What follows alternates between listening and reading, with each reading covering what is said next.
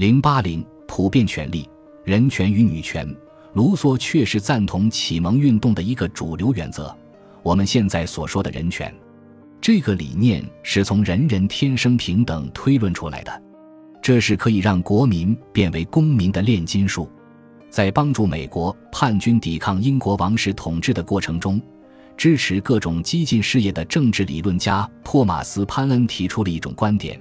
有些自由在国家管辖范围之外，这些权利太重要，不能由国家来支配。激进的思想家长期探索如何限制统治者对臣民享有的绝对权利。潘恩的论断标志着这个探索过程达到了顶峰。法国和美国的革命者抓住了这一观点，但主张人权比定义人权简单。美国独立宣言称其为生命、自由及追求幸福的权利。所有国家都忽视了第一项生命，在他们认为合适的情况下，他们依然会将人处死。起初，第二和第三项权利似乎过于模糊，无法改变历史进程。由于不同的人对自由和幸福的主张相互冲突，因此可以忽略他们。在法国，革命者热情地响应了独立宣言。然而，压制自由的政府一再无视该宣言捍卫的权利，直到二十世纪已经过去很久。拿破仑堪称始作俑者，他成功的实行暴政，包括合法却不公的死刑、操纵法律和血腥镇压。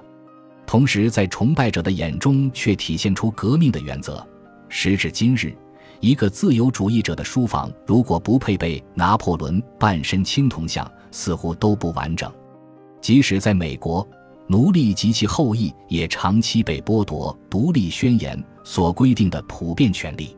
所有人都享有平等权利的观念，对世界产生了意想不到的影响。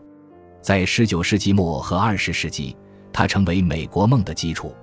根据美国梦，每个人都可以在国家的鼓励下追求所谓的幸福，其形式是物质的繁荣。由此带来的一部分结果是，美国成为最富有因而最强大的国家。到了千禧年之交，美国已经成为世界上大多数人公认的典范，各地纷纷仿效能够实现美国梦的制度：自由市场、民主宪政和法治。在同一时期。大多数国家在1975年至1983年的赫尔辛基进程中，以不同程度的诚意和承诺签署了一项协议，进一步界定了人权、免遭任意逮捕、酷刑和征用的权利、家庭完整的权利、出于文化、宗教和经济目的建立和平协会的权利、参与政治的权利，以及在不影响公共秩序的范围内自我表达的权利，免于因种族、性别、信仰。疾病或残疾而受到迫害的权利、受教育的权利，以及基本的住房、健康和生活水平的权利。然而，生命和自由是否算作人权仍然存在争议。生命是因为关于罪犯、未出生者和安乐死者是否应该被包括在内长期存在争议；自由是因为存在权利的不平等。面对掠夺性国家、犯罪组织和富有的公司。这两项权利都无法得到保证，宣扬人权的言论几乎所向披靡，在现实中却难以见效。女工仍然常常受到不公平待遇，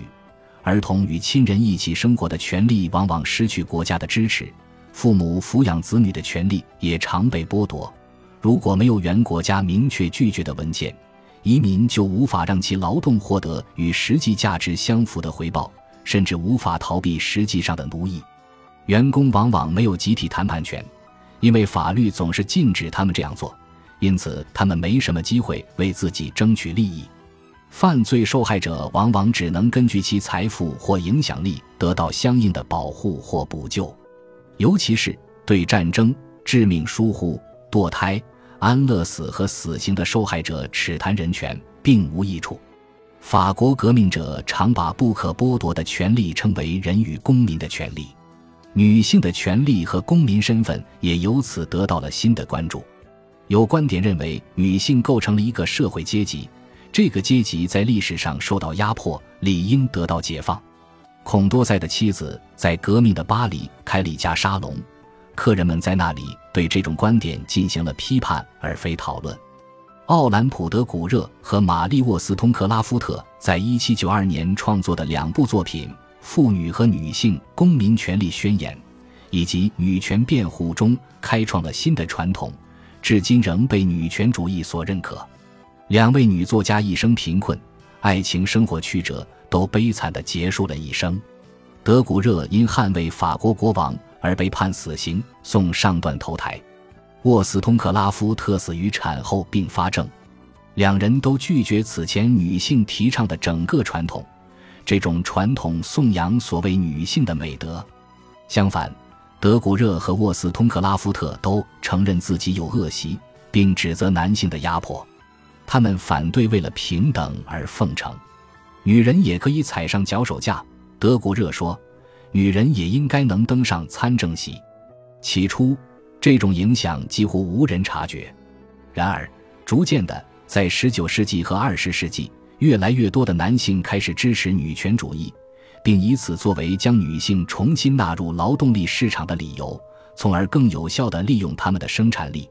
两次世界大战表明，在以前为男性保留或男性享有特权的领域中，也需要女性参与其中，并有效地做出贡献。男女两性都开始常常称颂女汉子，对于女性也适合从事那些要求高的男人的工作赞不绝口。一九四六年的一天，让保罗·萨特纳特立独行的情人西蒙娜·德波伏娃发表了一个新观点。他说：“我开始反思自己，让我惊讶的是，我不得不说的第一句话是我是一个女人。”在二十世纪后半叶，至少在西方和其他受西方思潮影响的群体中。人们普遍认为女性可以在各个领域履行领导责任，这并不是因为她们和男性一样，而是因为她们是人类，甚至是因为她们是女性。一些女权主义者声称能够迫使男性改变规则，以对女性有利。更常见的情况是，这些女权主义者向女性发出呼吁，敦促她们充分利用必然会出现的变化和机会，随后产生了意想不到的影响。通过与男性竞争，女性放弃了一些传统优势，来自男性的尊重和许多非正式权利。加入劳动力队伍之后，她们作为家庭主妇和母亲的角色又增加了另一层剥削，随之而来的是压力和过度劳累。有些妇女想留在家里，专心照顾丈夫和孩子，却发现自己处于双重不利的地位：被男人剥削，被姐妹嘲讽。社会仍然需要找到适当的平衡点，解放所有女性，让她们过上自己想要的生活，而不必遵循两种性别的知识分子为他们设计的角色。本集播放完毕，感谢您的收听，喜欢请订阅加关注，主页有更多精彩内容。